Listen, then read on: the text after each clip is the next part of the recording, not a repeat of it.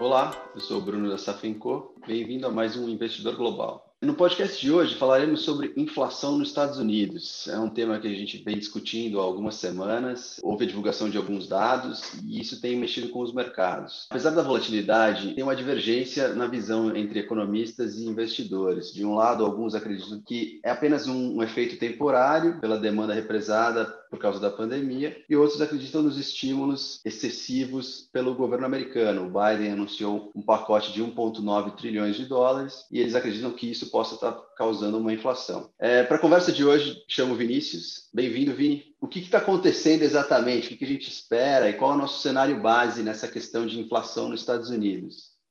Esse é um tema muito interessante. É um prazer estar de novo com você aqui, Bruno. É um tema que a gente é, vinha discutindo desde o começo desse ano, né, de 2021. Lembra que acho que o primeiro episódio que a gente fez esse ano a gente falou quais eram os riscos de investir em 2021. Lembra disso? A gente sim, falava, sim. bom, o, o, primeiro é, de fato, o risco de o ritmo de vacinação não ocorrer conforme esperado, né? Que a Europa decepcionou um pouco, né? Vamos combinar. E os Estados Unidos bateu as expectativas, né? O Biden tinha planejado 100 milhões de vacinados em 100 dias de governo, ele quase fez o dobro disso é, em 100 dias. E o segundo risco que a gente via era o risco de inflação, justamente, né? É, os mercados começaram, e aí foi é, mais ou menos no meio de fevereiro, começaram a ter uma preocupação mais acentuada sobre é, a aceleração da inflação, que impacta diversos setores, né? impacta diversas classes de ativo, impacta, por exemplo, nas curvas de juros é, dos países. Né? Então, é algo que, de fato, a gente tinha essa preocupação e essa preocupação ela é, ela é dissipada, dissipada na verdade, ela é, é compartilhada com difer diferentes players do mercado. Né? Então, é, saíram os, os novos dados de inflação nos Estados Unidos, que saíram bem mais altos do que é, o target pelo Banco Central americano, né? Vamos lembrar que o target. Sim, é eu vi que o CPI 2%. saiu a 4, é, eu vi que o CPI desse mês saiu a 4,2, foi o mais alto desde setembro de 2008, né? Então, acho que por isso que o mercado deu essa balançada. Exato. O que a gente tem que levar em consideração, bom, você já falou, né? Primeiro, os estímulos fiscais que, que aconteceram nos últimos 12 meses, né? Uh, acho que praticamente nunca na história tiveram, né? Vamos lembrar, fazer um paralelo com 2008, é, só esse estímulo de 1,9 trilhões de dólares que aconteceram agora no começo do ano de 2021 representa praticamente é, 10% do PIB americano. Né? E já, se a gente lembrar, teve o primeiro estímulo fiscal no ano passado, 2020, de 2 trilhões, mas depois de é, diferentes programas de bilhões e outro de 1 um, um trilhão. Né? Então, é, os estímulos fiscais foram enormes, isso deu uma sustentação muito boa para as economias, né? é, e o principal, né, para é, assegurar que as pessoas que perdessem os seus empregos, né, que elas tivessem, enfim, condições favoráveis para continuar vivendo até a, a, situação da pandemia se normalizar. Então, muitos dizem que esse, esses estímulos foram excessivos, como você bem disse, é, isso pode contribuir. Tem um outro fator que de fato essa demanda reprimida, né? É, os Estados Unidos está é, fez um ritmo de, de, de, vacinação muito importante no primeiro, no primeiro semestre, praticamente é, voltando à vida normal, de vários lugares é, sem restrições.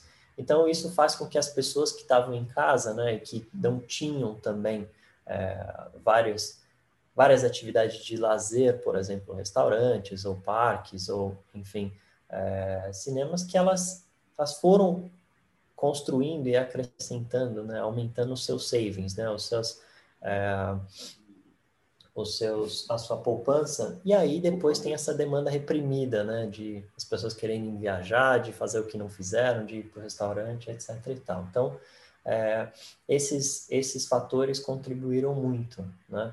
E também tem o cenário que é, a gente está comparando, né, esses últimos que saíram, esses últimos números que saíram, eles estão comparando a inflação de hoje comparado com 12 meses atrás, né? vamos lembrar que 12 meses atrás estava no, no poço, né?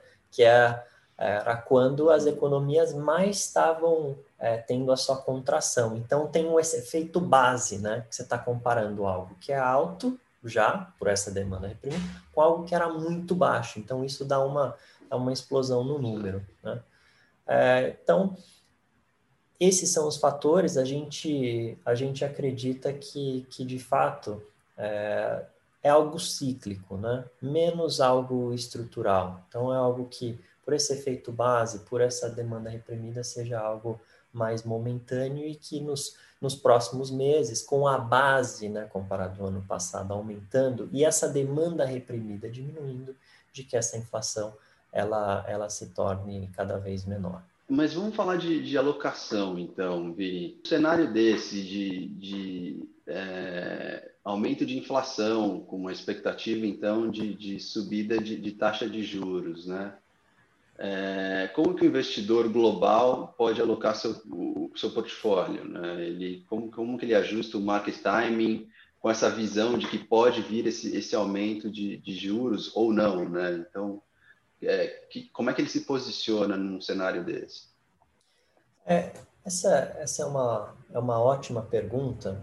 É, de fato, assim, quando a gente e o investidor ele faz a sua alocação, né, aquela sua alocação para longo, longo prazo, tentando atingir os seus objetivos de vida mais longo prazo, esse é o que a gente chama de alocação mais estratégica, né? que é aquela alocação com seus objetivos, etc. E aí existe aquela alocação que é chamada alocação tática, né? que no nosso caso aqui é uma alocação tática, é uma alocação de meses, né? então não é algo de day trade, nem de uhum. comprar, vender no dia seguinte, nada disso, uhum. mas é de aproveitar alguns momentos, né? É, que a gente tenha distorções de, de preços no mercado para a gente tentar capturar essas tendências de, de curto prazo também, claro, sempre é, tendo os nossos objetivos de, de longo prazo em mente. Tá? Então, o que o investidor pode fazer é, por exemplo, tentar identificar é, aquelas classes de ativo, aqueles setores de economia que eles se beneficiam de um aumento de inflação. Né? Então, vamos dar alguns, alguns exemplos aqui. É, a gente, se a gente pegar o setor de bancos, né, então de financials, que é, que é chamado, esse setor ele se beneficia bem mais né, de um, de um aumento de taxa de juros do que é, um setor de consumo. Por exemplo, você tem uma elasticidade de preço menor. Isso significa que é, esse setor de consumo, se os preços dos, é, de compra né, dos seus produtos de, de serviço ficam mais isso. caros, eles não conseguem repassar isso para, para os seus clientes. Se é um cenário desse, claro que a inflação os prejudica. Se é é, um, um, setor, como por exemplo de financials, que com o aumento de taxa de juros conseguem emprestar mais caro, conseguem que os seus spreads sejam, sejam maiores, isso, é, isso é benéfico. Então, o que a gente vem, vem vendo é que, que na parte de renda fixa, o que a gente tem, tem feito no, nos nossos portfólios é, de fato, fazer uma proteção né, é, na carteira de renda fixa para diminuir a sensibilidade de taxa de juros. Né? Geralmente, quando você tem uma carteira de renda fixa, principalmente com títulos pré-fixados, né, quando a taxa de juros sobe, os seus títulos, né, a marcação a mercado faz com que o preço desses títulos eles caiam. Né? Então, você tem uma sensibilidade de taxa de juros, uma correlação negativa, né?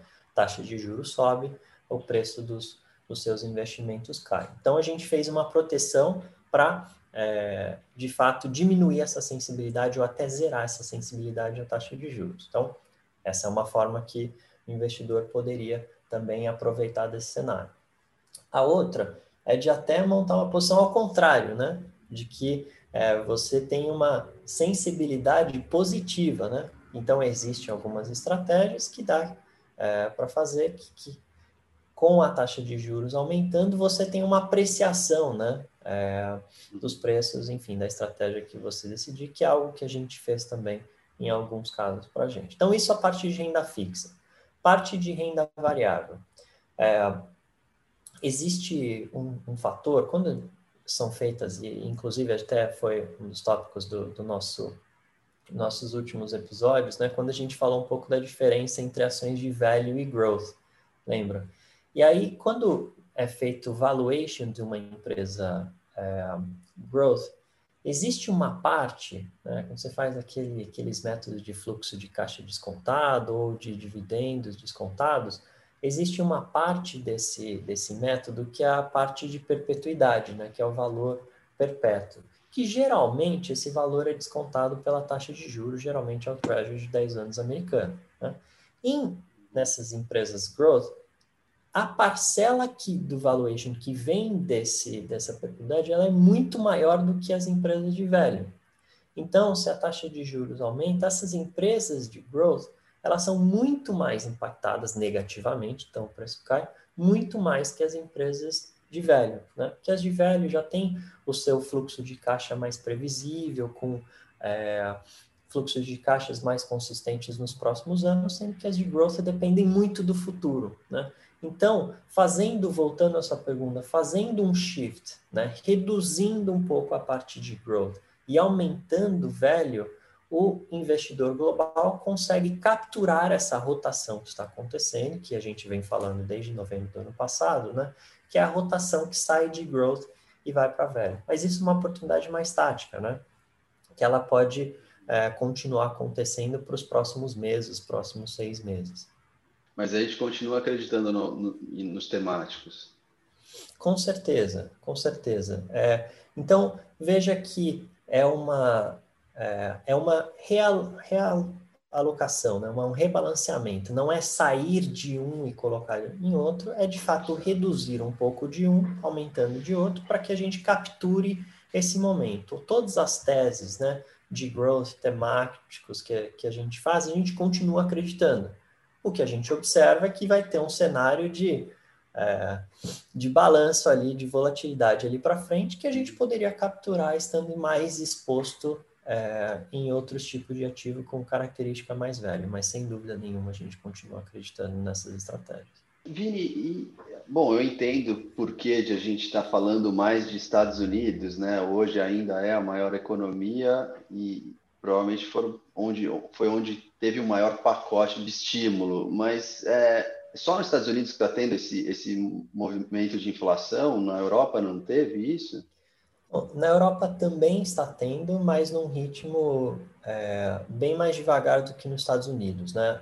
É, vamos lembrar que os Estados Unidos eles conseguiram vacinar a grande parte da população muito rápido, né? E aqui na Europa a gente está alguns meses defasados. Eu, eu diria que mais ou menos uns três, quatro meses é, para que a maior parte da população ela esteja vacinada, assim como a população dos Estados Unidos já está hoje. Tá? Então por isso, essa demanda reprimida que tanto os Estados Unidos quanto Europa e outros países têm, né, de as pessoas viverem nesse, nesse lockdown, nos Estados Unidos essa demanda reprimida já está sendo é, suprimida, né? Ela já, está já, já está acontecendo, as pessoas já estão saindo e consumindo em restaurante, em viagens, etc.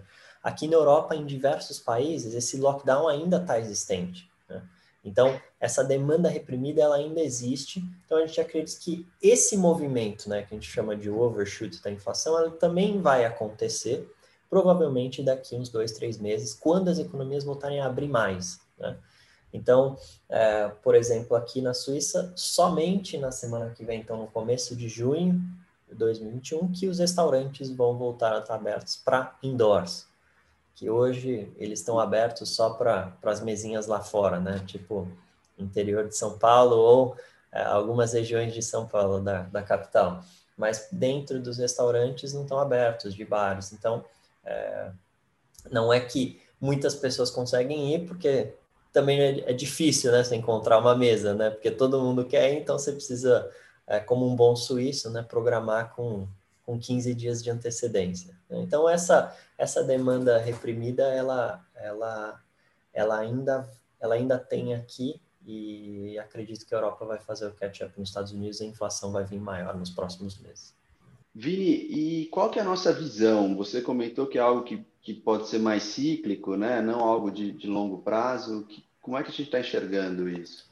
É, a gente de fato considera que é, que é algo mais cíclico, mas não que a inflação ela vai voltar nos mesmos níveis que, que a gente estava antes, né? Vamos lembrar que a gente está numa retomada, né? Então, imagina que cada país tem os seus ciclos econômicos que cada um estava em algum momento antes da pandemia, né? Hoje, praticamente estão todos no mesmo, né? Que você tem uma, alguns um pouco mais avançados, alguns um pouco uh, mais atrasados, mas é uma retomada econômica. Por isso, nessa retomada econômica, é normal que a gente tenha um aumento de inflação gradual, né? E que a gente tenha uma curva de juros ela mais inclinada certo? Onde as curvas de longo prazo, juros de longo prazo, são bem mais altos que os juros de, de curto prazo. Então, a gente vê que esse primeiro momento é uma inflação que é, é ela seja esse overshoot que a gente que a gente chamou de uma base mais baixa, de uma demanda reprimida, que ela vá diminuindo, mas que ela gradualmente vá subindo, né? A um certo nível, né, que a gente não acredita que vai ser esse ano, também não acredito, acredito que não vai ser o ano que vem de 2022, mas que no ano de 2023, com as economias já é, num ritmo de crescimento acelerado, de que os bancos centrais eles de fato mudem um pouco a sua postura de política monetária, né, para ter uma desaceleração na economia para gente para conseguir conter um pouco a inflação. Né? Então hoje a gente tem uma taxa de juros americana que é praticamente zero, né? de 0 a 0,25% é, ao ano, uma taxa de curto prazo, e é, tudo indica é, que em 2023, com a economia de fato é, num ritmo de crescimento acelerado, com a inflação ela já um pouco acima da média, né, que é, foi estipulada pelo Fed, que é de 2% mais uma média de fato, é, que eles comecem a fazer essa mudança de postura e até aumentar a taxa de juros. Que na Europa também é semelhante, né? A taxa de juros de curto prazo ela é negativa, ela é de menos meio ao ano e se a gente tem uma retomada econômica da zona do euro, pode ser também que é, o Banco Central Europeu comece a subir juros até para o campo positivo, tá? Então as curvas por exemplo, as curvas de 10 anos aqui na Europa, tá? As curvas da Alemanha, as curvas da Itália, as curvas da Espanha, todas no começo do ano elas estavam negativas, sendo que nos Estados Unidos ela era positiva de 0,90. Hoje, nos Estados Unidos, essa curva de 10 anos está por volta de 1,60 e aqui na Europa, elas, a da Espanha, a Alemanha, que estavam negativas no começo do ano, já estão positivas 0,15, 0,20, dependendo do país. Tá? Então, de fato, é, essa inflação, ela, só para gente, a gente fechar, ela tende a aumentar, né? porque a gente está é, tá passando por uma recuperação econômica e no curto prazo aqui a gente vai ter um, um spike, né? devido a essa, essa base baixa do ano passado e uma, uma demanda reprimida. Legal.